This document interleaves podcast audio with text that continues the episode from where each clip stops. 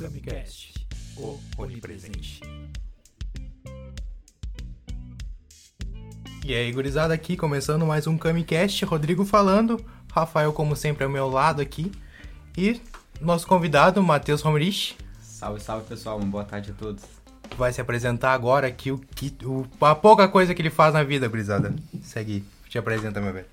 O pessoal, um prazer estar aqui no, no programa do Camicast. Gamecast. Eu sou engenheiro de produção, 25 anos.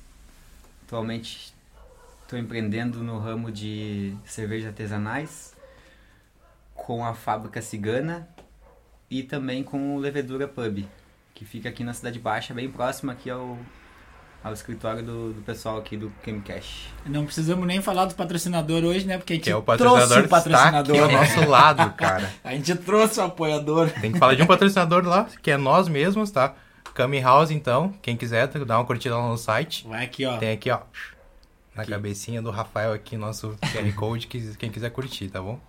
E Ah, levedura, não esqueçam, bah, meu, cerveja top dos guri, vale a pena, Hoje é cedo não estamos bebendo, né? Não Hoje- tamo bebendo, né? Quarta-feira Pra- de tarde, cara não pegar vai vinho, beber pra não dar problema, né? Pra não pegar fama de alcoólatra em plena rede nacional, né, gurizada?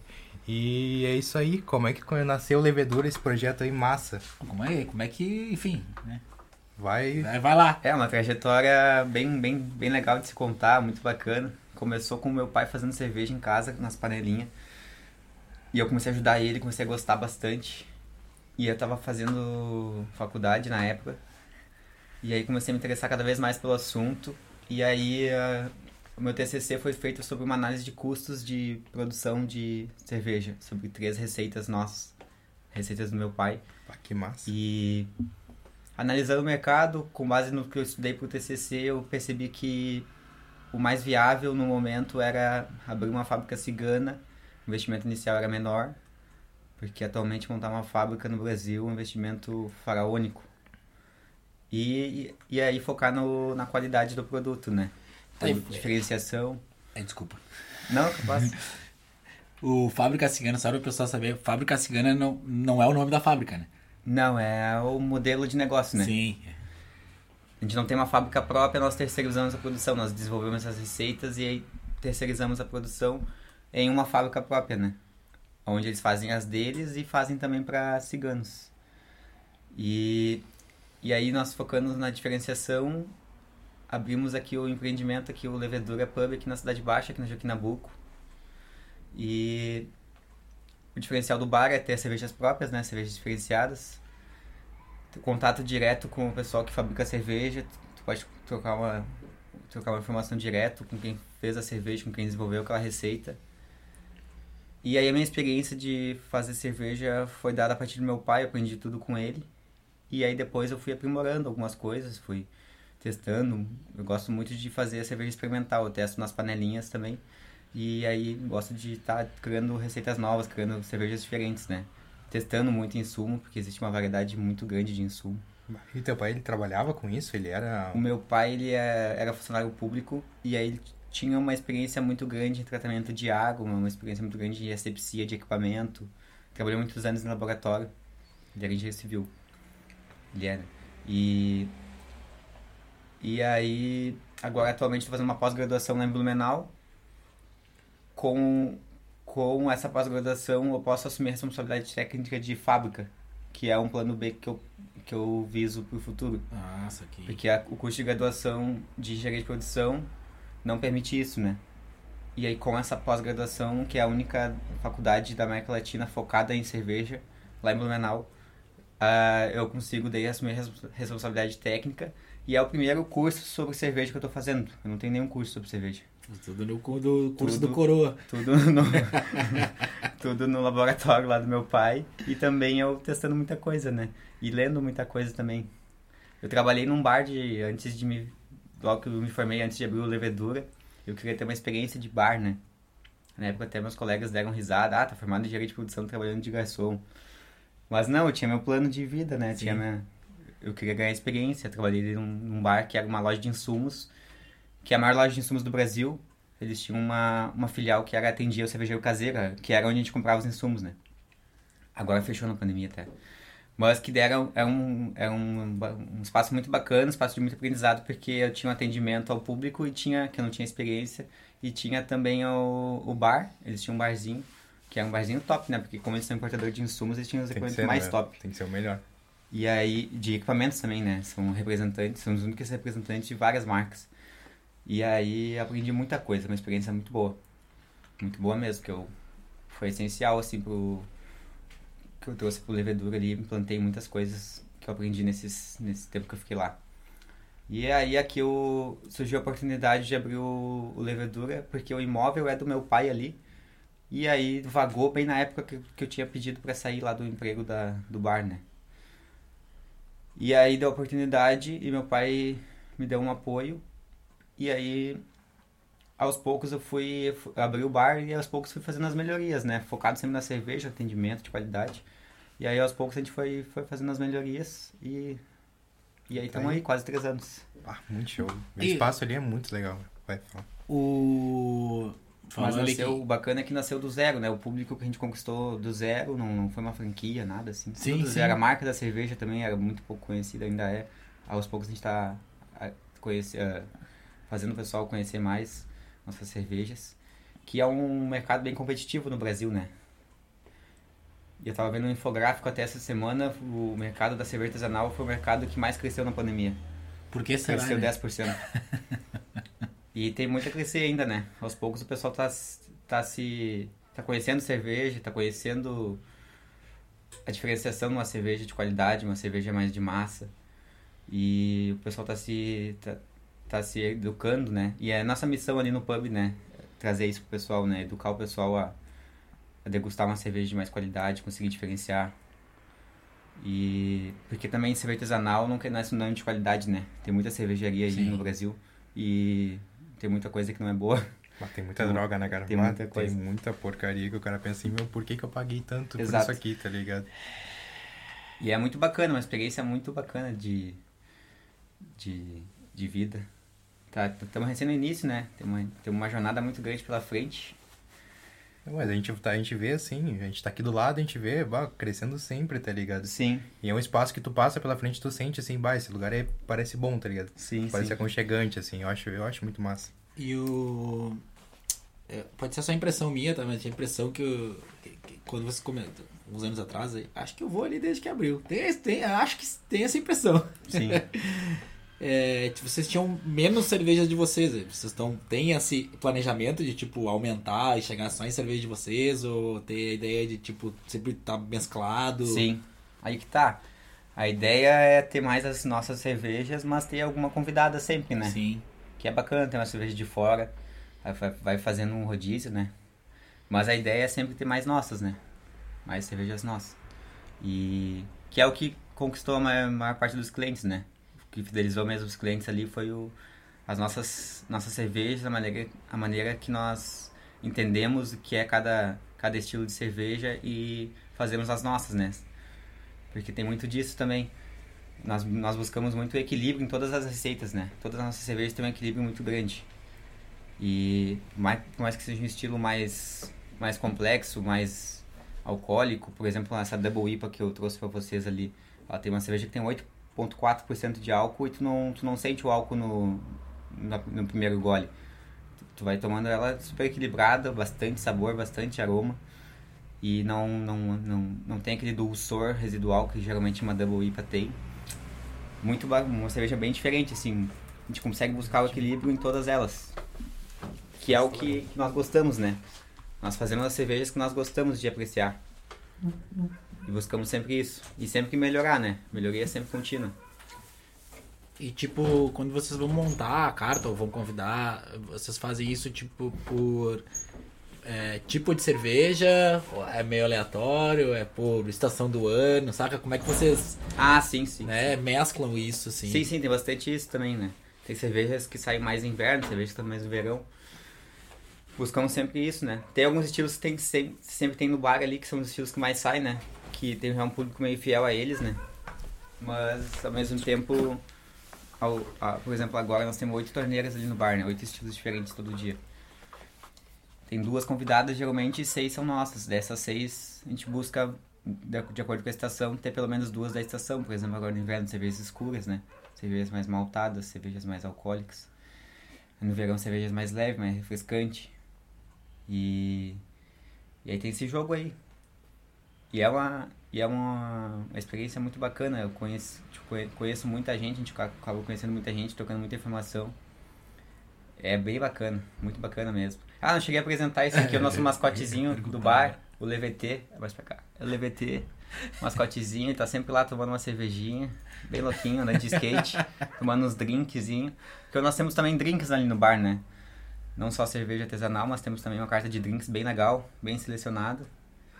Aí se tu vai lá com um amigo teu que não gosta de uma cervejinha, tem a opção do Tem drink. também. drink, é. É. E sempre teve drink? Ou isso aí foi uma Não, no evolução? início não tinha. eu vou não dizer que eu não lembro do drink, No tá ligado? não tinha, não. Porque no início. Ah, foi, foram tempos difíceis, né? Como todo Como início. né? todo início, Um é. degrau. Um degrau de cada vez, né?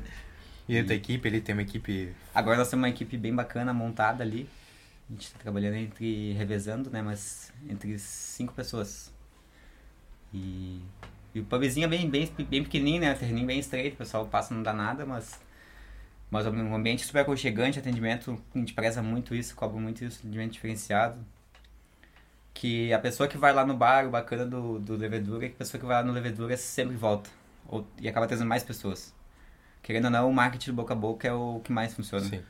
E, e a fidelização é, é, é legal, né? É, é um... Cara, é, quando eu fiz faculdade, eu formei em 2007, né? Eu já tinha um professor que dizia, cara, o- a evolução da, da comunicação vai ser fidelização. Aham. Não vai ser alcançar mais público, não. Vai ser ter o teu público, conseguir ter o público fiel, né? E a cerveja, eu acho que meio que pede pra isso, é. é, e proporciona, né? Porque tu, tu tá num ambiente de- entre amigos ali, e se tu conseguir um ambiente que te- se, se torne teu amigo também, eu acho que é muito. torna especial, assim, tá Uhum. ligado? E tem muito barzinho que fechou aí, que eu, que eu ia e tinha esse sentimento e fechou. Sim. A levedura é um que tá aí é. firme e forte ainda. É, né? fechou muita coisa aí no, nessa pandemia. É. 65% dos bares fecharam. Tava vendo no estudo. E agora tem a função da pandemia, né? Mas o bacana do Levedura ali. Agora aos poucos tá retomando, né? As atividades. Mas o bacana do bar ali que. Que a gente percebe assim. Por exemplo, assim, vocês vão sozinhos. Se vocês antes da pandemia fossem sozinhos no bar ali, sabe? Acabam enturmando com o pessoal ali e aí já vai. Pode ir sozinho porque já conhece o pessoal do bar. A gente quebra bastante essa barreira que tem, sabe? Eu, quando tô trabalhando, faço isso. O pessoal que tá trabalhando fazer, apresenta o pessoal, ó, esse aqui é o fulano, tal, tal. Aí o pessoal acaba indo, já pode ir sozinho pro bar, que já sabe que vai ter um amigo lá, um conhecido lá. Não tem aquela coisa de cada um, cada um no seu canto ali, sabe? Ninguém, ninguém conversa com ninguém, o, o garçom não, não, não, Nem tirar na cara, né? É, exato. Porque um- uma das, um dos viés que me fez abrir o bar foi isso aí. Eu, quando comecei a sair em bar, assim, eu via que o atendimento deixava muito a desejar. Em todos eles. Sem exceção. E, ou então, não sabia manusear direito o equipamento, servia chopp de qualquer jeito. Ah, eh, deixava a desejar na, na higiene, pessoal fazendo um drink ali, cortando, cortando limão, largando dinheiro em cima da tábua. Ah, essas coisas assim. Isso aí eu tenho toque. Isso aí eu passo muito, pessoal. Tipo, asepsia, higiene ali no, no ambiente, ali no meio de trabalho ali. Porque a cerveja é um alimento, né? Então ela sai da cervejaria com qualidade ela tem que chegar até o cliente com qualidade. Com certeza. Não adianta a cervejaria fazer um produto de qualidade e aí ali o atravessador que é o bar não ter essa higiene, não ter essa, essa asepsia necessária. Que eu vejo que pouquíssimos bar têm. É pouquíssimo de verdade, vai, já vi cada coisa aí. Que, que- que não adianta. A gente. A gente. Vou dizer por mim, tá? Não vou nem dizer a gente, foda-se. Ah, como a gente é mais. Eu sou mais nerd assim, tá ligado? Não saio tanto. Sempre que eu saio, eu reparo em coisas. Uhum. Geralmente o cara sempre repara em coisas que eu. Ah, o que, que eu vou ver aqui pra mim não voltar, tá ligado? Exato. não voltar. Não é pra eu voltar, né? É, tipo, é isso, pra se convencer, pá, posso ficar jogando em casa jogando um game, tá ligado? Mas daí, e ali no Levedura não, ali tu vê que tem toda uma estrutura, tem toda uma simpatia, um sorriso que o cara é diferenciado, Sim. tá ligado? Tipo, eu acho isso, sempre achei isso bacana, assim. E tem lugares que o cara, ah, quer uma cerveja, tipo, pô, deu e vai, tá ligado? E tu, ah, filho da puta. Então, tá, não te olho mais, trouxa.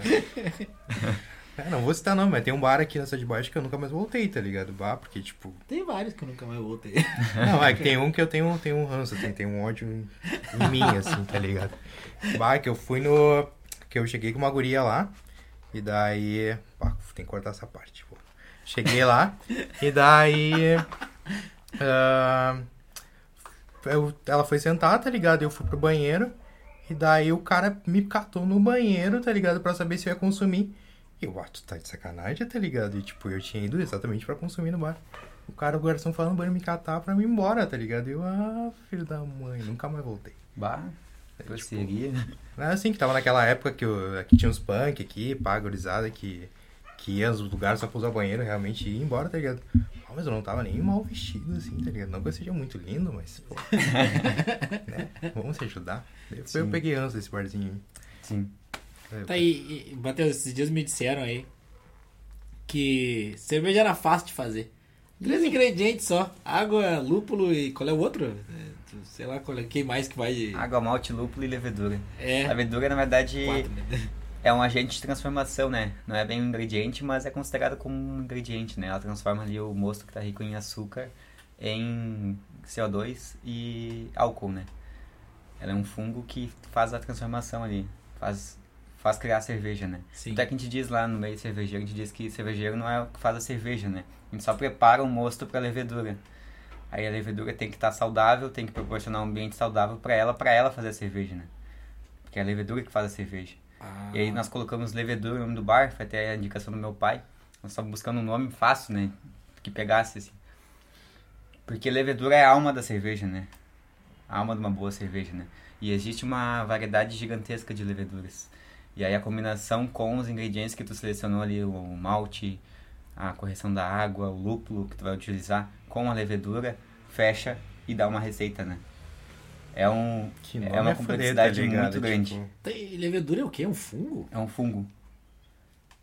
Assim como tem o, o fermento de pão, fermento, né? Sim, o fermento do pão, que faz a fermentação. A levedura faz a fermentação do mosto, que está rico em açúcar, que tu fez a preparação, né? Tu fez a braçagem, que é a primeira etapa da, da produção, que é onde a gente mais coloca a mão na massa. E aí depois tu transfere tudo para um fermentador e aí a levedura vai consumir esses açúcares e vai transformar no álcool e no CO2. E aí a combinação de tudo isso aí é o que, que dá uma boa cerveja, né? Só que são muitas etapas e um, pro cara que tá começando caseiro, a chance de dar algo errado é gigantesca. Sim. Porque é, requer muito conhecimento técnico, conhecimento de limpeza de equipamento. Às vezes a receita é boa, mas não teve uma boa higienização no equipamento. Aí deixa a desejar na última etapa, por exemplo, no invase. Ou qualquer outra etapa ali que... Qualquer erro ali é fatal, né? Não é fácil fazer cerveja, não. Quer dizer, cerveja... Muita gente consegue fazer, mas uma cerveja de qualidade, aí não é por aí, sabe? E aí tomando cerveja aí por aí, a gente vê que é bem isso aí mesmo. Até de cervejaria grande, assim, né? Deixa a desejar muito. E é verdade que até a qualidade da água, assim, o tipo de água que tu coloca dá uma diferença, né? Com certeza, com certeza. Por isso que existem ensaios de correção, né? Tu consegue, por, por exemplo, fazer uma cerveja com a mesma água da Alemanha sem ter água da Alemanha. Tu corrige ela com sais Que e aí tu consegue meu. trazer essa mesma água, né? Trazendo, tu consegue trans- fazer essa água. Sim, né? Exato, Pega uma água e ela. transforma ela. Exato. E aí com essa pós-graduação lá em Blumenau, eu tô aprimorando bastante conhecimento mais específico, assim, sabe? Correção de água. é, A gente até aprende a maltear o grão lá. Que a malteação é uma etapa que é uma outra indústria antes da cervejaria, né? O grão de cevada é colhido e aí passa por um processo de malteação, que hoje em dia quem tem malteação é só fábricas gigantescas, por exemplo, a Ambev. Ou tem uma maltaria lá, lá em, no Paraná, que é a Agrária, que faz malteação. Porque é uma outra indústria, é um processo que dura uma semana e que requer muito cuidado, sabe? Então o que, que é isso? Malteação, a grosso modo definindo, tu pega o grão de cevada que foi colhido, tu umidifica ele a uma temperatura e depois tu seca ele. Dependendo da temperatura de secagem, quanto mais alta a temperatura, mais torrado vai ficar o grão. Tá. As cervejas mais, mais- avermelhadas, mais escuras. E, e aí pronto isso, pronto esse processo de malteação, aí sim, aí sim pode ir para a cervejaria para a primeira etapa da produção, que é a mostura. E lá na, na, nessa pós-graduação que eu estou fazendo lá em Blumenau, eles têm uma, uma micro maltaria a nível educacional, mas que faz 200 quilos de malte, é bastante coisa. E, Pois é. e a gente aprende essa primeira etapa, né? Que geralmente o pessoal não- que faz cerveja não tem esse conhecimento, como que malteia o grão. Mas é muito importante ter essa base, né? E os caras co- compram o grão maltado, assim? Compra já. Cervejaria tipo assim, artesanal compra o grão já malteado, né? E aí a maioria, os insumos de maior qualidade são importados. Cerveja artesanal é mais cara porque os insumos são importados, né? O lúpulo, que é o ingrediente mais caro na cerveja, é importado. Agora estão investindo bastante aqui no Brasil na plantação de lúpulo nacional, né? Aí que estão criando uma nova variedade de lúpulos, né? Não é o mesmo importado, mas é a vantagem é que ele é mais fresco, né? Sim. Não, não vem importar, não vem Sim. de navio, não vem. Não passa um tempo viajando. E. Só que daí é outra ramificação, né? Não é a mesma. O mesmo lúpulo, né? Na Argentina, na Patagônia, estão investindo bastante na plantação de lúpulo. E. Que ali é frio, né? Ele requer um clima específico, né? Um pH específico, uma latitude específica do, do globo, né? Que dá os melhores lúpulos, né? E tu acha muito problema em conseguir essa matéria-prima, assim? Tipo, é, é muito problemático? Não, porque tem essa importadora aqui no Brasil, né? Que é essa que eu trabalhei até. Mas eles estão. Tipo, o dólar oscila muito e aí é o grande causador do, do impacto no preço do, do- dos insumos importados, né? E aí a maior parte dos nossos insumos que a gente utiliza são importados. A gente utiliza alguma coisa de malte básica, malte pilsen nacional, que é da agrária. Mas leveduras tudo importado. E aí o bacana da cerveja artesanal é que tu consegue, tendo um conhecimento avançado sobre o processo, tu consegue ah, maximizar o lucro sem perder qualidade. Um exemplo disso é a reuti- reutilização da levedura, né? Que ele é um fungo que tu consegue reutilizar ele várias vezes. Tu fez um lote um dia e aí ter, terminada a fermentação, tu consegue reutilizar ele pelo menos umas quatro vezes, tendo o Ah. conhecimento de asepsia e armazenamento correto, né? Que é uma que é um desafio bem grande e que nós nós temos praticados, né? Aí tu consegue reutilizar essa levedura e uma uma uma, uma quantidade de levedura que seja para uma uma fabricação apenas, uma receita apenas consegue reutilizar quatro vezes. E mantém, consegue manter E a mantém qualidade. a qualidade, porque a primeira vez a gente utiliza, a gente utiliza levedura seca, né? É um processo muito louco, muito, uma ciência muito, levedura é uma ciência muito bacana de estudar. Porque a gente compra a levedura seca, ela tá desidratada. Tu olha assim um sachêzinho que nem um de pão, assim. Tu não dá nada ali, tu vê uns pozinhos ali, tu não dá nada, mas ali tem milhões e milhões de vidas secas. Aí tu hidrata ela e ela tá viva, ela só tava hibernando. Dormindo. Ah, e aí tu que consegue show, utilizar cara. ela várias vezes, tendo um correto Sim. conhecimento de asepsia e de controle dela, né? É muito bacana, muito bacana mesmo. E, Bacana e mesmo. esse fungo dá em quê? Como? O fungo dessa levedura é um fungo de, de quê? Assim, dá em pedra? Dá em, Eles entendeu? fizeram em mato? Em... assim, é, começou com o coletário do, do meio do ambiente, né? Porque no ambiente tem fungo circulando aqui, né? Sim. Com bactéria junto, né? Só que daí é um fungo selvagem, né? As primeiras cervejas eles faziam assim, né? Fermentação espontânea, né? Não, coloca... não existia levedura, não tinha um laboratório que coletou e multiplicou e fez a transgenia, fez a mutação, tudo. E aí então a fermentação durava o que, o que geralmente dura uma, uma, cerveja ale. Existe basicamente, tem mais tipos, né? Mas basicamente dois tipos de fermentação. Lager, que são as pilsen, as cervejas mais delicadas, cervejas mais leves. E tem as ales, que são cervejas que mais robustas, que carregam um pouco do frutado da levedura, que são de alta fermentação. E as primeiras fermentações duravam três meses, quatro meses, porque é uma fermentação muito lenta que é aquela levedura que estava no meio, sabe? Sim, não. fermentação aberta, não é um, não é um tanque fechado. E uma fermentação numa ale, por exemplo, uma IPA, aquela double IPA ali, por exemplo, dura 7 a 10 dias. E uma muito mais rápido, né? Porque tem a quantidade de células necessárias para fermentar no tempo certo. E antigamente não existia isso, né? Era uma fermentação espontânea, durava muito tempo. Só que daí a cerveja ficava azeda, era uma outra cerveja, né? Porque Sim, tinha bactéria Totalmente junto. diferente, é. Muito bacana. Que loucura. E como é que funciona esse processo? Tu faz em quantidade e faz o, inva eh, o invase, né? O, Como é que funciona isso? É, é, Porque é o ele processo. dura, é, é, porque ele assim. dura, assim, sei lá, demora 10 dias pra fazer. Daí como é que funciona depois, assim? Ah, Tu sim. tem que fazer em certa quantidade pra manter, tem um estoque, como é? A primeira etapa, assim, que é a abraçagem, né? Que é quando a gente faz ali a mistura dos ingredientes, né? Do, tu coloca, adiciona um malte numa panela com uma temperatura específica da água. Aí tu faz depois a fervura, tu faz a filtração, clarificação, fervura, resfriamento. Na fervura tu adiciona os lúpulos. Faz o resfriamento. Uma cerveja que tá sem, um mosto que tá 100 graus, tem que passar por um trocador de calor potente que resfria até a temperatura de atuação da levedura, né? Se é uma ale de 18 a 24 graus, por exemplo. E aí tu tem que ter um trocador de calor potente para mandar pro fermentador com essa temperatura. Se tu manda a cerveja, o mosto com uma temperatura muito alta, mata a levedura, porque o fungo no calor ele morre. Ele né? morre. E isso tem que ser rápido? Tipo. Quanto mais rápido, melhor. Ah, não pode dizer, tipo, fiz aqui, deixei esfriar o ar livre. Pô, Não, daí contamina não. também. Aí não pode, né? Tem que daí ser. uma bactéria que tá no meio Sim. vai atuar ali antes da levedura, né? Entendi, entendi. E a levedura tem que estar predominar no meio, né? Sim, sim. E o processo mais rápido possível, né? E aí essa primeira etapa dura de 6 a 8 horas, que é a abraçagem, até tu mandar pro fermentador. Aí a fermentação varia de acordo com o estilo da cerveja, mas é na base de, se é uma ale, na base de 7 a 10 dias, se é uma lager, 14 a 20 dias, depende do tipo de fermentação que tu vai, que vai fazer. E aí depois tem a maturação, né? A cerveja fermentou, mas ela não tá pronta para ser bebida, porque ela tá verde ainda, grosso modo falando, né? Tem que maturar, na maturação ela vai arredondar, as características delas vão, dela vão, mais equilibrar. E a maturação também, na base de 7 a 14 dias. A nossa cervejas ales, tipo, por exemplo, uma Double IPA ali, aquela ali, ficou, fica pronta em 21 dias. Caraca. 21 dias ela é baixada do fermentador e passada dos barris. Aí nós armazenamos em câmara fria. Daí do barril serve direto. Aí do barril vai direto pro E bar. dura quanto tempo no barril, assim? Tem uma validade? Deve ter, né? Ela tem. Não que ela vai estragar assim, sabe?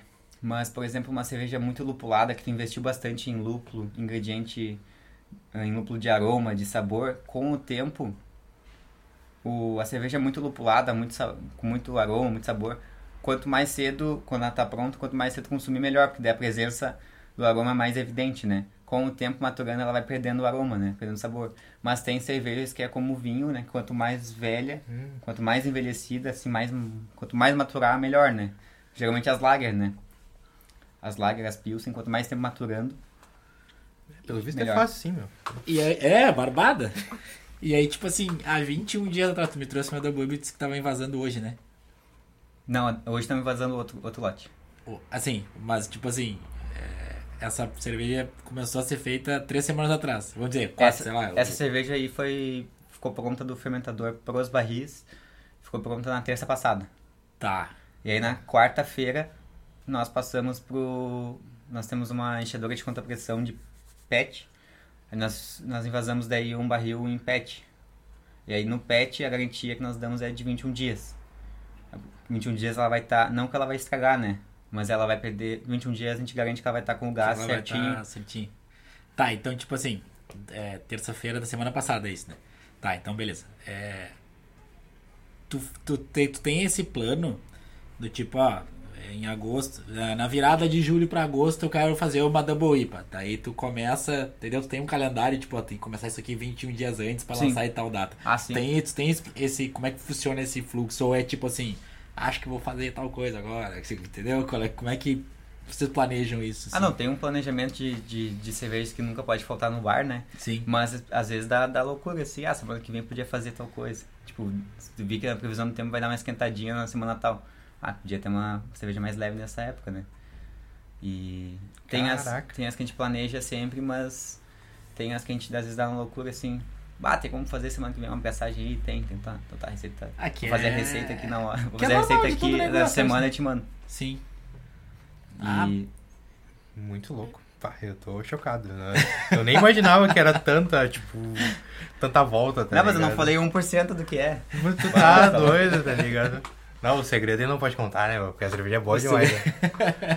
Mas, ah, que loucura. E aí, como é que é, a- como é que é a vida ali no bar ali? Tipo, agora a vida de dentro de bar mesmo. Chão de... de... De correr os bêbados, tá falando? Ah, também, Isso aí, também, né, tudo, cara? tudo, Porque tudo. A gente sabe que tem. Sabe Não, tem. capaz, o pessoal é bem de boas ali. O bacana do Levedura ali, que como eu falei antes, o pessoal acaba todo mundo se conhecendo e, tipo, fica, tipo, como uma grande família. Grande... Todo mundo se conhece. E... Não, claro que tem cada vez mais clientes novos, né? E... É bem tranquilo ali, cara. Bem tranquilo mesmo. O pessoal, todo mundo que vai ali gosta. A gente acaba trocando informação. Nós implantamos agora há pouco tempo atrás uma régua de degustação, né? De quatro estilos. De 100 ml cada. O pessoal experimenta cada... Experimenta quatro estilos diferentes de cerveja. Porque a nossa missão é tipo, proporcionar momentos para as pessoas, proporcionar momentos de... Tu pode, tu pode experimentar uma cerveja de mais qualidade, né? E nós tentamos trazer isso pro bar ali. Um, um diferencial também é o custo-benefício, né? Uma cerveja boa com preço honesto, né?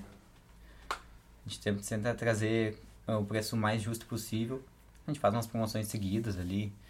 E é o que nos manteve na pandemia, né? Como a gente tem a fabricação também, a gente consegue um preço mais, mais abaixo se a gente fosse comprar só a cerveja, né? E acho que o pior momento já passou. Mas mesmo assim, mesmo na pandemia ano passado, nós conseguimos fazer uma, uma reforma ali no bar, né? Fizemos uma reforma bacana ali, que deu um outro visual.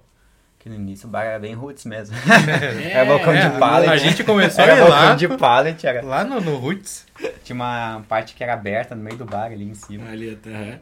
E fizemos um grafite bem bacana lá. Tem o super indico também, o grafiteiro Reis, amigão nosso ali. Os grafite bem massa ali. Na, na fachada tinha bem uns grafite bacanas. Sim, sim, sim. Tem, tem dentro também, não tem? Dentro tem bastante. ali, é, também. E agora a gente tá por fazer mais uma reforma. Que eu acho que vai ser a última, né? última reforma por um tempo. Pelo menos por Até, Por até enquanto, eu bloquear de novo. Que aí nós vamos ampliar mais os- o, primeiro, o primeiro espaço ali, que é onde já tem um balcão, vai sair ali.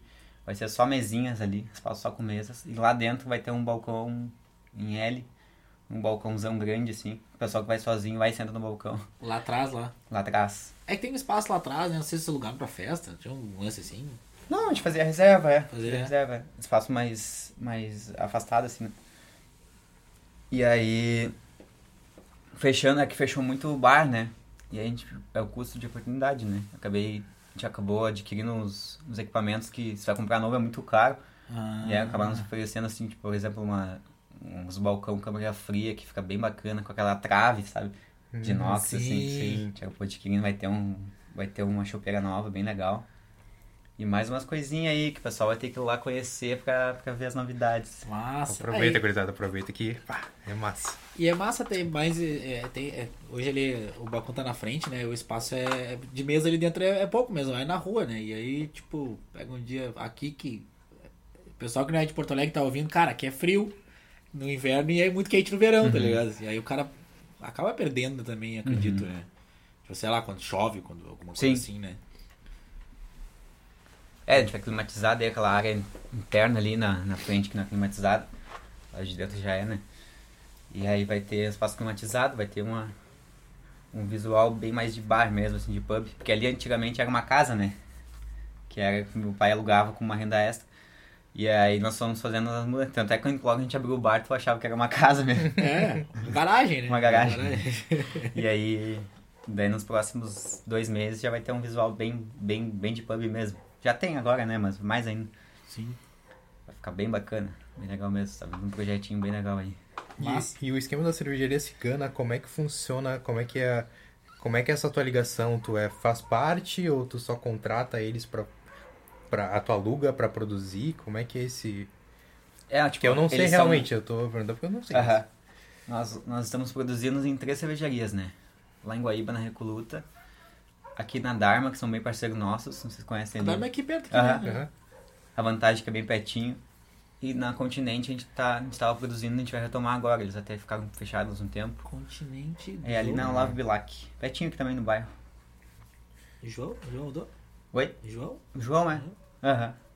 E a ideia no futuro é ter a própria fábrica, né? Mas não uma fábrica gigante, eu penso mais no brewpub mesmo, né? Sim. Fábrica e bar no mesmo ambiente. Aí tu acaba com um transporte manual de carga, que isso aí acaba matando o cara. Eu sei por mim que eu tô toda hora com dor nas costas. Fica carregando um barril de 50 litros sozinho. Tá doido. E. E aí tu. Direto, né? Fábrica e bar no mesmo ambiente, assim. Bar é muito massa esse conceito de brewpub. E aí a- eh, o bar tem as cervejas próprias, né? E direto da fonte, cerveja fresca. Quanto melhor, quanto mais perto do possível, melhor, né? Cerveja mais fresca, né? Quanto menos ela viajar, melhor.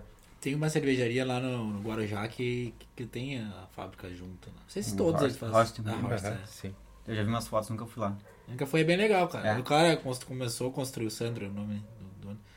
Ele, tipo, construiu pra, pra ele, assim, Uhum. e começou a abrir, ah, vou abrir aqui na, sei lá, na quinta só, daí o bagulho bombou. É. Cara, a gente fala, fala, fala aí. Vocês moram lá perto? Hã? Vocês moram lá Eu Eu não moro moro mais, é, o perto. boneco Eu mora lá lá perto. É, Mas tinha uma época que eu ia bastante, quase toda semana a gente tava lá. Tinha uma Uhum. época que tá doido. Ah, bom, esqueci até que eu ia falar. Ah, daí, esse processo, é, ele- tu é aluga lá, eu, no fim me perdi já. Tu é, tu é alugado esse espaço pra produzir a cerveja? Tipo, a gente subloca o equipamento deles pra produzir nossa receita, né? E aí é tipo, como se fosse uma prestação de serviço deles, né?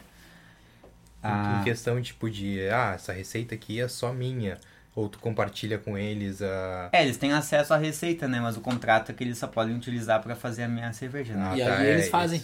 Ou tu vai lá Eles- meter a mão. Eles, eles, eu- antigamente eu tava produzindo uma quarta cervejaria, eu mesmo fazia. Só que acabou subindo muito o preço, não tava mais valendo eu mesmo botar a mão na massa, Sim. podia sempre levar uma pessoa junto pra me ajudar. E aí, botando no- na ponta do lápis, não tava sendo viável eu mesmo produzir. Mas eu acompanho todas as etapas, né? Eu vou lá junto, acompanho tudo, mas não chego a botar a mão na massa em si. Eu boto a mão na massa quando eu desenvolvo a receita, né? Eu tenho, onde eu estoco a cerveja, também tem um depósito que eu tenho umas panelinhas onde eu testo. Testo em lotezinho pequeno, né? 30 litros, 50 litros. E aí eu redimensiono pra cerveja grande, né? Porque não dá pra só na teoria montar uma fórmula e mandar pra eles fazer um lote grande. E aí, e aí a gente tem algum, com, com o teste, a gente tem alguns parâmetros levantados e é onde pode, ponto crítico, onde pode ser melhorado, né? Não que ficar ruim, mas também pode ser melhorado, né? Aí tu fala umas panelinhas. Tu fala umas panelinhas, eu penso que é tipo umas panelinhas de casa ali, tá ligado? Que o cara compra. Mas é não é? Não é a panelinha de dois litrinhos, né? Não, não, de dois litrinhos não. E... Mas na cervejaria grande aí sim é uns panelão. Bah, lá na Recoluta, por exemplo, bem bacana. Tem até, acho que no Instagram do bar, tem uns... em seguida a gente coloca um material ali da fábrica, bem legal. Acho que eu vi esses dias. Lá são lotes de 600 litros no mínimo, né? E a, nas outras duas que eu faço é ou 250 ou 500. São esses lotes que a gente faz, né? Porque um diferencial nosso também bacana é que todas as cervejas estão sempre frescas, né? Lotezinho sempre fresco, tu vai, tu vai experimentar uma, uma American IPA nossa, uma APA, uma Double IPA, sempre bastante aroma, bastante sabor. Não é uma cerveja que foi produzir lotes de 2 mil litros e ficou um tempão parada lá. Sempre fresquinha, cerveja sempre fresca. É um, é um bacana, é um diferencial do bar também. Que massa. E tipo, se o cara tu, tu faz a receita lá, testa e tal, escreve. Se, se segue a receita à risca, sai igual, 100% igual, Ah, nunca sai igual. nunca sai. né? Nunca sai igual, mas sai muito parecido, né? Sim. Muito parecido. Mas a cerveja, quanto menor o lote, sempre fica melhor. Menor o lote? Menor o lote, sempre melhor. Tu consegue chegar muito próximo disso, né? Mas lotezinho pequeno, assim, por isso que a gente faz 250, faz 200 e... uh, no máximo 500 litros. Na Recoluta que é 600 só. É, no, no máximo 600 que a gente produz. E, mas, tipo, na panelinha sempre fica melhor. Na panelinha sempre fica melhor. Lotezinho pequeno sempre fica melhor. Eu não sei se eu já tomei de lote pequeno, assim, alguma cerveja. Já devo ter tomado, não me lembro. Ah, sim. Quando começa a fazer, quando os, os amigos fazem. É que você deu, o pessoal não tem muito conhecimento também, né? Quando começa a fazer, né? Mas. Mas é um, é um, é um desafio diário, assim, sabe? A gente tem uma, uns- umas metas pro ano que vem. Uma delas é participar de concurso de cerveja, né? Ah, eu ia perguntar sobre isso. Nunca participamos. Lá em Blumenau tem o. Blumenau é a capital nacional da cerveja, né? Lá tem o Festival Nacional da Cerveja em março. E aí a meta ano que vem é inscrever pelo menos uns dois ou três estilos na, lá no festival pra tentar alguma medalha, alguma coisa. Pra ganhar um reconhecimento maior, né? Sim. Porque é bem, é bem difícil de, de entrar no mercado da cerveja, assim, se a gente não tivesse o nosso próprio bar, seria bem, é bem, bem complicado, assim, sabe? Porque tem um produto de qualidade, mas não tem conhecimento, o pessoal não tem conhecimento, não conhece, não é reconhecido, e tem um produto que é medalhado, que já ganhou prêmio. O mesmo preço, o pessoal vai na que ganhou prêmio. Chancela, né? Existe uma parceria entre os bares, assim, tipo, ah, levedura e o bar tal e tal, bah, vamos trocar uma cerveja aqui pra vender aqui, vender lá. Tem uma parceria entre, entre a galera, assim, ou eles são meio fechadão, assim? Tem, tem. Até, até nós estamos conversando, eu e o pessoal da veterana ali. Vamos fazer isso, vamos trocar um barril. Pra ter a cerveja deles no meu e ter a cerveja minha no deles. É Ah, eu acho que massa. todo mundo ganha, né, meu? Em seguida eu faço isso com um bar lá de Viamão, que é uns amigos nossos, que vão seguido no bar ali, o pessoal da Ibiamon Cervejaria. Seguindo a gente troca um barril de cerveja. Aí tem a lá em Viamão, que é, acho que é o único pub de cerveja artesanal lá. É o deles, acho que tem mais um pequenininho só. E aí nós trocamos barris. Tipo, eles têm a cerveja aqui e eu tenho a minha lá. Tem, todo mundo Isso é bacana, ganha, né, todo mundo meu? ganha, é Tipo, porque marketing, é divulgação e uma cerveja Sim. diferente. Pessoas diferentes bacana. tomando a cerveja de vocês, tá ligado? Tipo, Isso é bacana.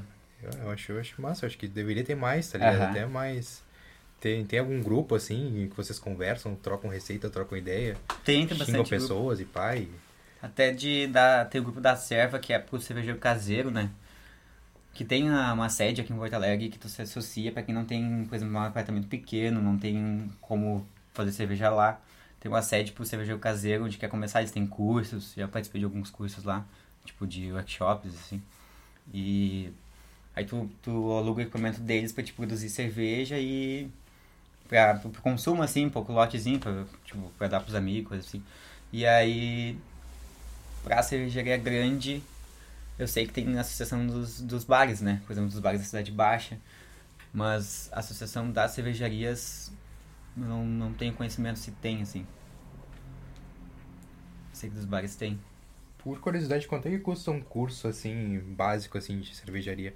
Ah, quero fazer em casa ali na minha panelinha de verdade, tipo... Que é... Quanto custa um curso desse? Tu Bah, existe tem- pra todos os preços e tá, tipo, tem, tem pra todos os bolsos, assim, sabe?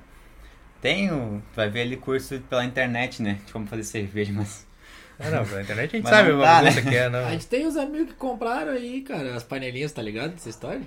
É, Não sabe? É, tipo, cheguei na casa da minha tia uma vez, tava lá o meu irmão, uns outros amigos lá, com as panelas fervendo, que mangueira e os caralho, fazendo os bagulho. Eu falei, caralho, o que vocês estão fazendo aí? Não, cerveja, tamo aqui, compramos. Vamos fazer uma cerveja aqui e tal. Compramos os É kits fácil, lá. é fácil. Mas tem pra tudo que é, tem tudo que é preço, assim, sabe? E. E, mas os, os equipamentos são mais caros, né? Tu vai montar um kitzinho básico aí, tu vai pagar um, tipo, um kitzinho de 30 litros. Com os equipamentos necessários de conseguir produzir 30 litros.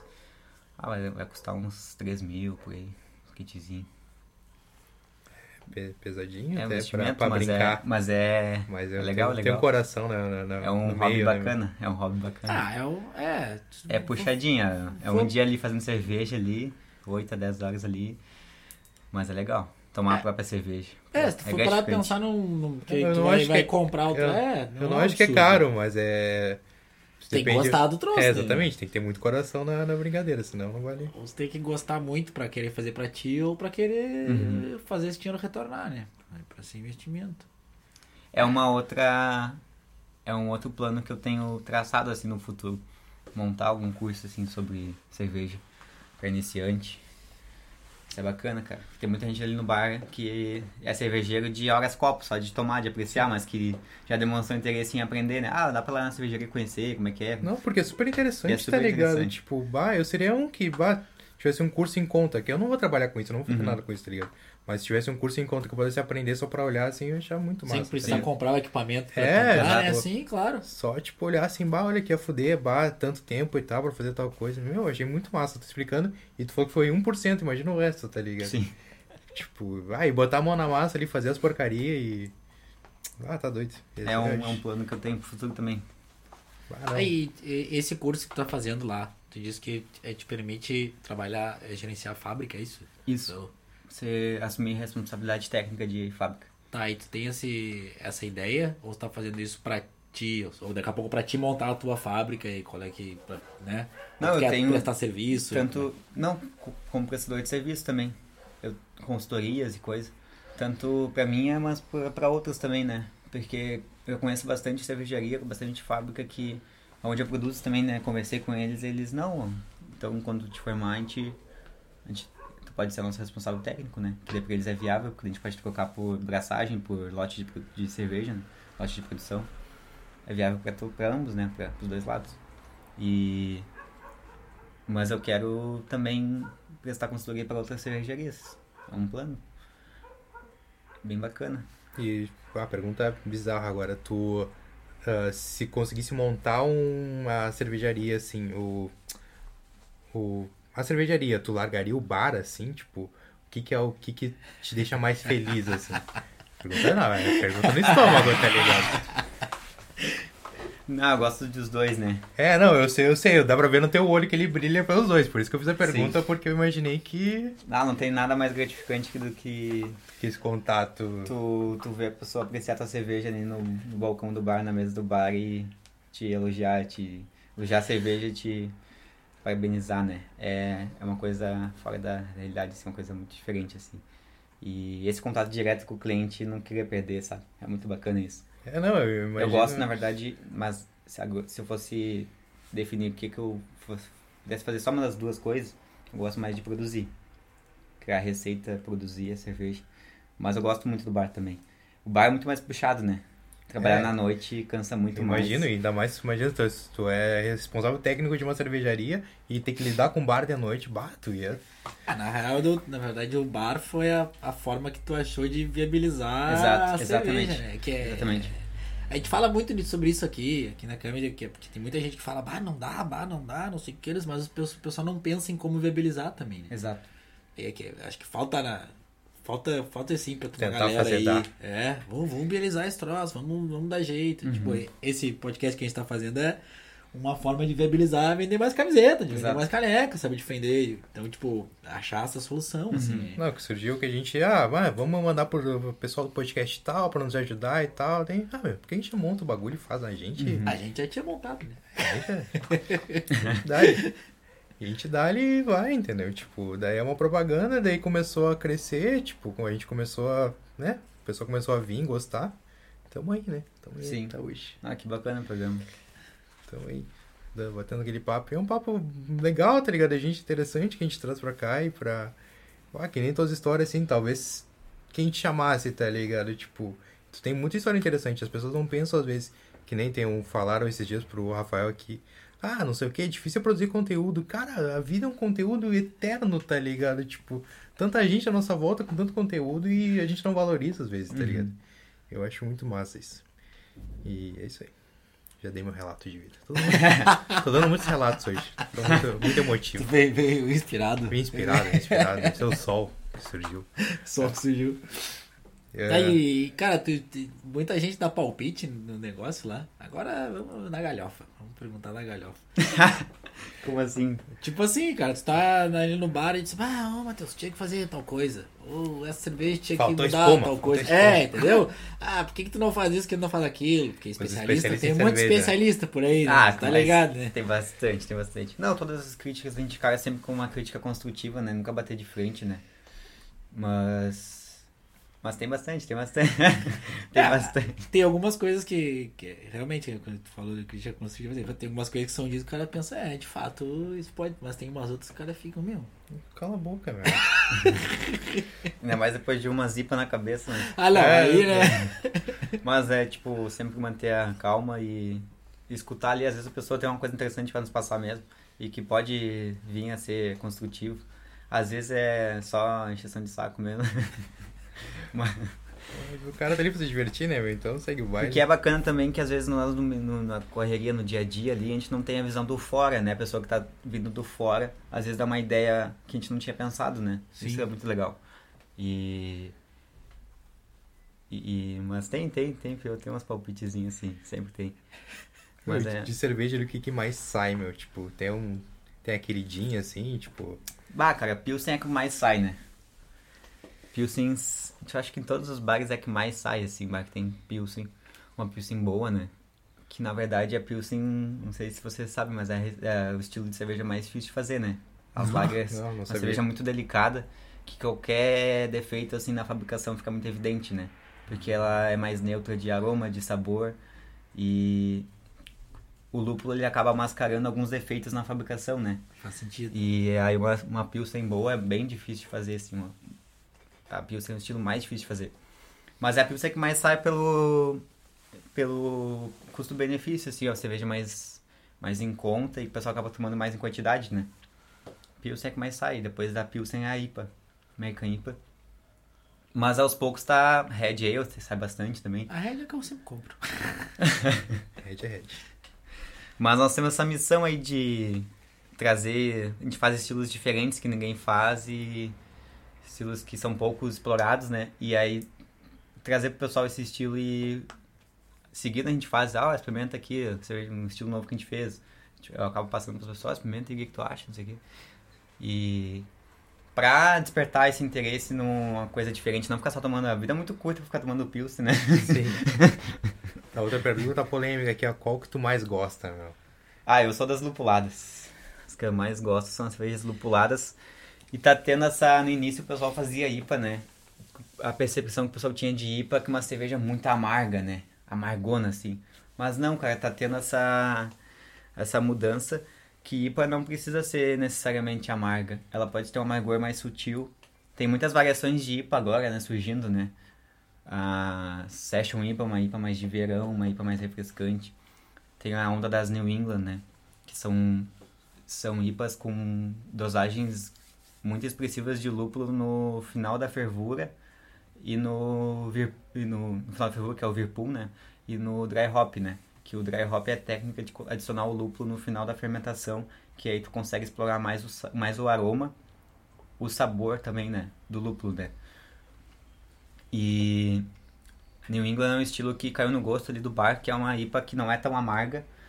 Aí ela não é por malte, aí tem aquela tem aquela velha aquela velha questão, o pessoal fala, ah, só tomo por malte, mas cerveja por malte não é sinônimo de qualidade, né? Nas New England a gente adiciona aveia flocos de aveia, né? Que dá, ajuda a dar turbidez na, na, na cerveja. Uma cerveja bem turva, tá vendo? Bem turva. Com muito aroma, muita explosão de aroma, explosão de sabor, de sabor. E não é tão amarga, né? Uma cerveja que, que tem saído bastante no bar.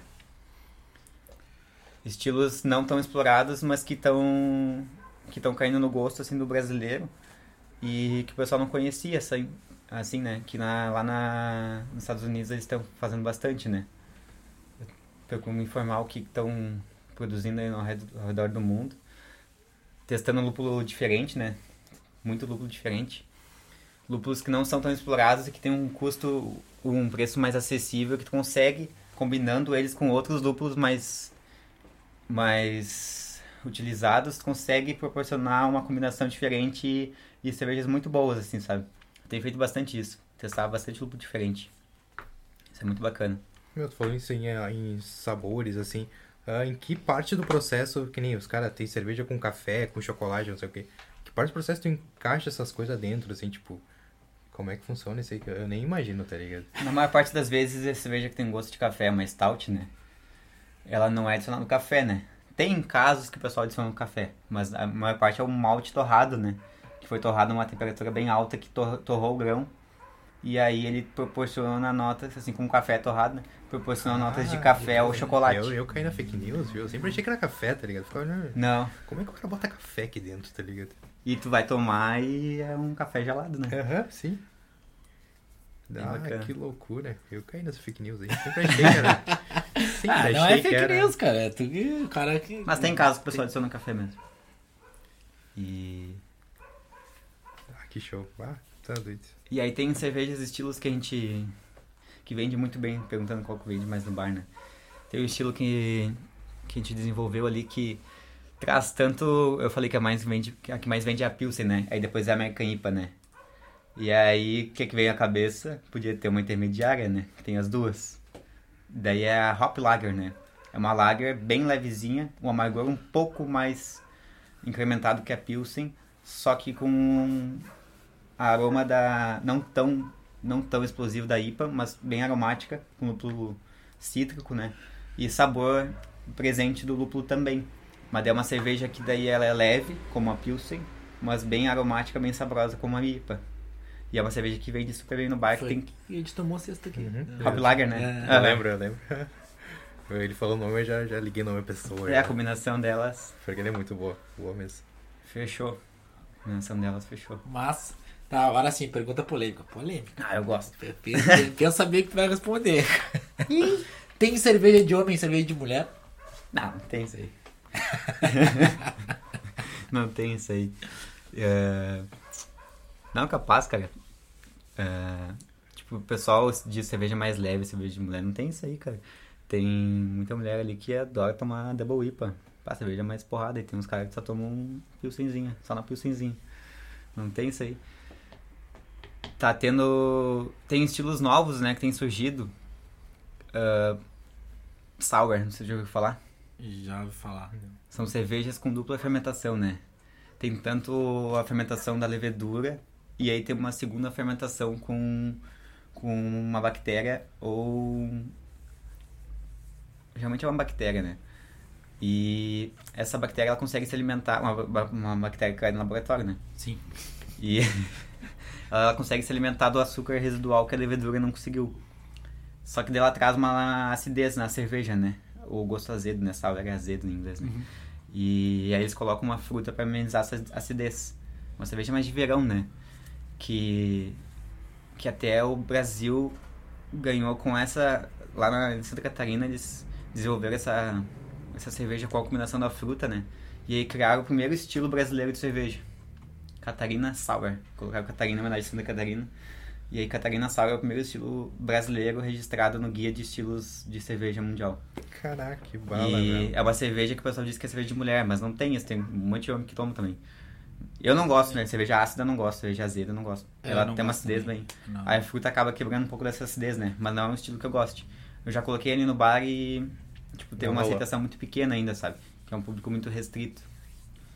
Mas é tanto homem, tanto mulher que gosta. Não tem essa aí de cerveja mais forte de homem, cerveja mais forte de mulher. Eu, eu acho que tu já respondeu já anteriormente, mas eu vou perguntar. Porque vai, vai que alguém não pegou, tá ligado? sim. Mas qual, qual é a cerveja pro cara começar? Pá, aquele cara que ah, não gosta muito de cerveja, qual que tu indica pra ele começar? Assim, eu quero começar a tomar cerveja, tá ligado? Que, que por onde ele começa?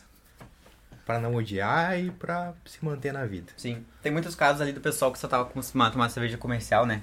Que dizia que cerveja artesanal é forte, né? E aí, pra quem tá vindo da cerveja comercial, a Pilsen é a que mais, é a que mais vai agradar, né? No início, né? Mais semelhante, né? Mas aí, por exemplo, o pessoal que, que a gente quer que entre no meio da... Experimentar uma cerveja diferente, quer que experimente uma cerveja mais elaborada, com... Com mais... Com mais lúpulo, cerveja mais aromática, uma cerveja que nunca provou, né? A Hop Lager, essa cerveja caiu na aceitação do pessoal ali no bar também por isso, né? Que ela tem a leveza da Pilsen, mas ela tem algo a mais, né? Dá uma, Que é o um lúpulo suspense, presente. Assim, não, é. E aí o pessoal acaba, começa com a Pilsen e depois, ah, experimenta isso aqui, vê o que tu acha. Bah, é bem boa, né? Bem diferente. É bem, é bem tem fruta, tem, tem maracujá. Porque é- puxa bem pro maracujá o lúpulo, né? Que a gente adiciona, né? Não, não tem nada de fruta, é o próprio lúpulo que remete, que remete a isso, né? E aí o pessoal, tipo, tem vários casos ali, o pessoal que só tomava Pilsen que agora toma outros estilos ali no bar. Isso aí é uma missão nossa também, né? Tipo, levar o pessoal pra conhecer outras cervejas, né? E não só não só atender o pessoal ali, ah tá, Pilsen, então tá, toma Pilsen. Não, mas cerveja é muito mais que isso, né? Existem mais de 100 estilos de cerveja. Tu pode experimentar uma coisa diferente, né? Não só ficar só na mesma, né? Isso é, Ué. muito bacana. Nem que seja pra dizer, bah, não curti, né? Ou, pô, me dá mais um pouquinho. Tinha que fazer um rodízio, né, meu? Que é o Mas, rodízio de mas é a régua, né? A ideia da régua é essa, né? É, a régua da. Não, de o cara paga degustação 100 tem- pila aqui, ó, meu. Vou te dar um shot a cada meia hora, vai. Ah, um shot a cada meia hora é... Só vai e morre. Morre depois. Daí, né? Então tá. Tô vendo só a hora aqui só porque tu tem horário, né, meu? Ah, é, São tranquilo. 4h20. E aí, como é que tá de horário? Tá tranquilo? Não, tá tranquilo, se quiser. Tá. Pode falar mais um pouquinho aí. Beleza, então. Deixa eu reformular minhas perguntas. Tá, meu? Faz a pergunta clássica pra ele enquanto eu penso. A pergunta clássica. Cara, aqui a gente tem a veia nerd, né? Você já sabe disso. É Sim. só olhar pra sala que você já sabe disso, né? E a gente tem a teoria que todo mundo tem alguma coisa de nerd. Qual é a primeira lembrança nerd que você tem? O ET não vale. Tu diz de mim? É, a tua. Tua primeira lembrança. É, Ah, ah, tem várias pessoas que dizem que eu sou nerd ali no bar. É, Então, aí, eu sou muito criterioso, assim, sabe? E sou bem organizado, assim, sabe? E cobro bastante isso ali no bar. Tipo, às vezes eu tenho muito. Eu tenho toque, assim, sabe? Tipo, o pessoal começou a fazer uma coisa, não terminou, deixou o negócio ali no meio do caminho, não botou no lugar certo, né? Eu fico puto da cara quando eu vou procurar uma coisa e não acho, né? E eu tenho alguns toques, assim, mas acho que é mais a organização, assim, sabe? Mais de, de, de... Cada coisa no seu lugar e começou uma coisa e termina. Sim, sim, Tipo- de, do, do, a veia de conhecimento, assim. de- Sim. Sim. E tu tem alguma lembrança de algum de algum livro que tu leu, alguma coisa, algum, É de relacionado à cultura pop, assim. alguma coisa que tu chama, não, pá, isso aqui quando eu era criança eu lembro que isso aqui chamou, chamou atenção demais, tá ligado? Super-herói, história em quadril, desenho Ah. japonês, entendeu? Filme Pior que eu de, não, de- não acompanho, não, não, não lia é, só em quadrinho, nada disso. Mas uma coisa ali que, eu, que eu, tu lembrou de, de Veia Nerd, assim. Na engenharia de produção a gente aprende muito sobre otimização de processos, né? Isso eu tento trazer muito ali pro bar, pro pessoal que trabalha comigo, né? E tem um livro do Taishi Ono, que é um método de produção japonês, né? Tem o Toyotismo, tem o Fordismo, e aí tem um método de produção japonês que eles desenvolveram. A galera Que é o toyotismo pegou a implementado, Desculpa aí.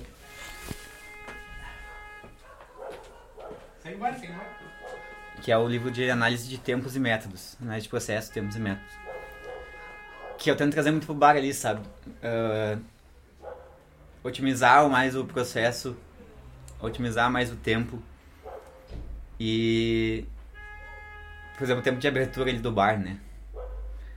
O bar não se abre sozinho, né? Sim. Tipo, tu, tu não pode querer chegar às 5 horas e já querer atender, né? Sim. Tem etapas antecessoras ao à abertura do bar, né? Que são necessárias para o bar estar aberto, né? E e aí, por exemplo, assim, ah, tanto tempo tu consegue, o bar tá aberto, né?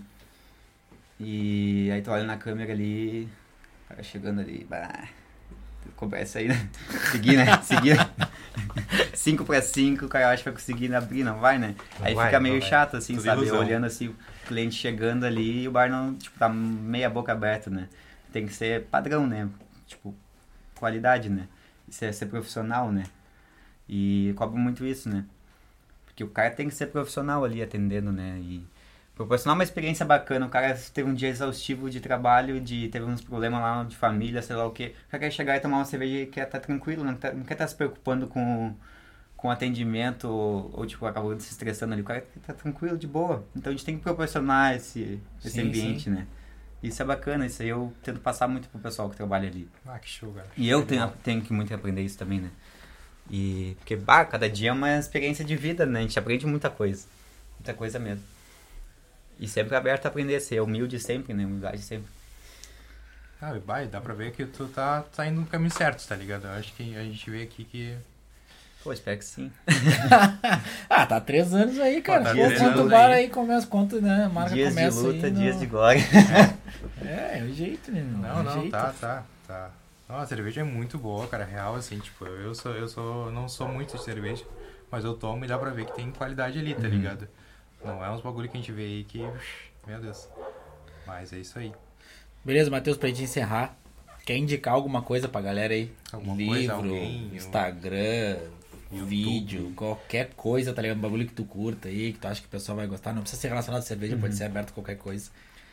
Bah, recomendaria o pessoal seguir nossa página lá, né? Levedura Pub Oficial. Pois é só ir na nossa descrição aqui que tem do, Tá do vídeo aqui, tá tudo ali. Aguardo vocês ali pelo Levedura, na rua, rua, rua Joaquim Nabuco, número 125, Cidade Baixa, Porto Alegre. E tenho certeza que serão bem atendidos, será uma experiência bem bacana ali de experimentar cervejas diferentes, estilos próprios, cervejas frescas, cervejas muito bem elaboradas. Nós queremos sempre proporcionar um momento bacana ali para vocês. Foi, uma, foi um prazer estar aqui presente nessa, É um prazer é Esse nosso, meu, programa. com certeza. Bah, papo muito show. Quando quiser chegar, a gente avisa aí. Se quando for ali na levedura, dá um pulinho aqui na câmera. Em breve É umas lado. parcerias bacanas aqui com o pessoal da Cami. Vamos fazer umas canecas aí, vamos, Vamos fazer, fazer, umas vamos vamos fazer. fazer. A gente fez, cara, a gente fez. Depois eu te mostro ali, tem uma caneca de chopp ali que eu fiz semana passada. Ó, Tem ali, tem ali. Vamos ver fazer. protótipo. Então tá, gurizada. Então tá, gurizada. Feito, pessoal. prazer, um abração. Valeu. Feito, valeu. Até. Olha o ETzinho aqui, pessoal, bem louco. Valeu, falou.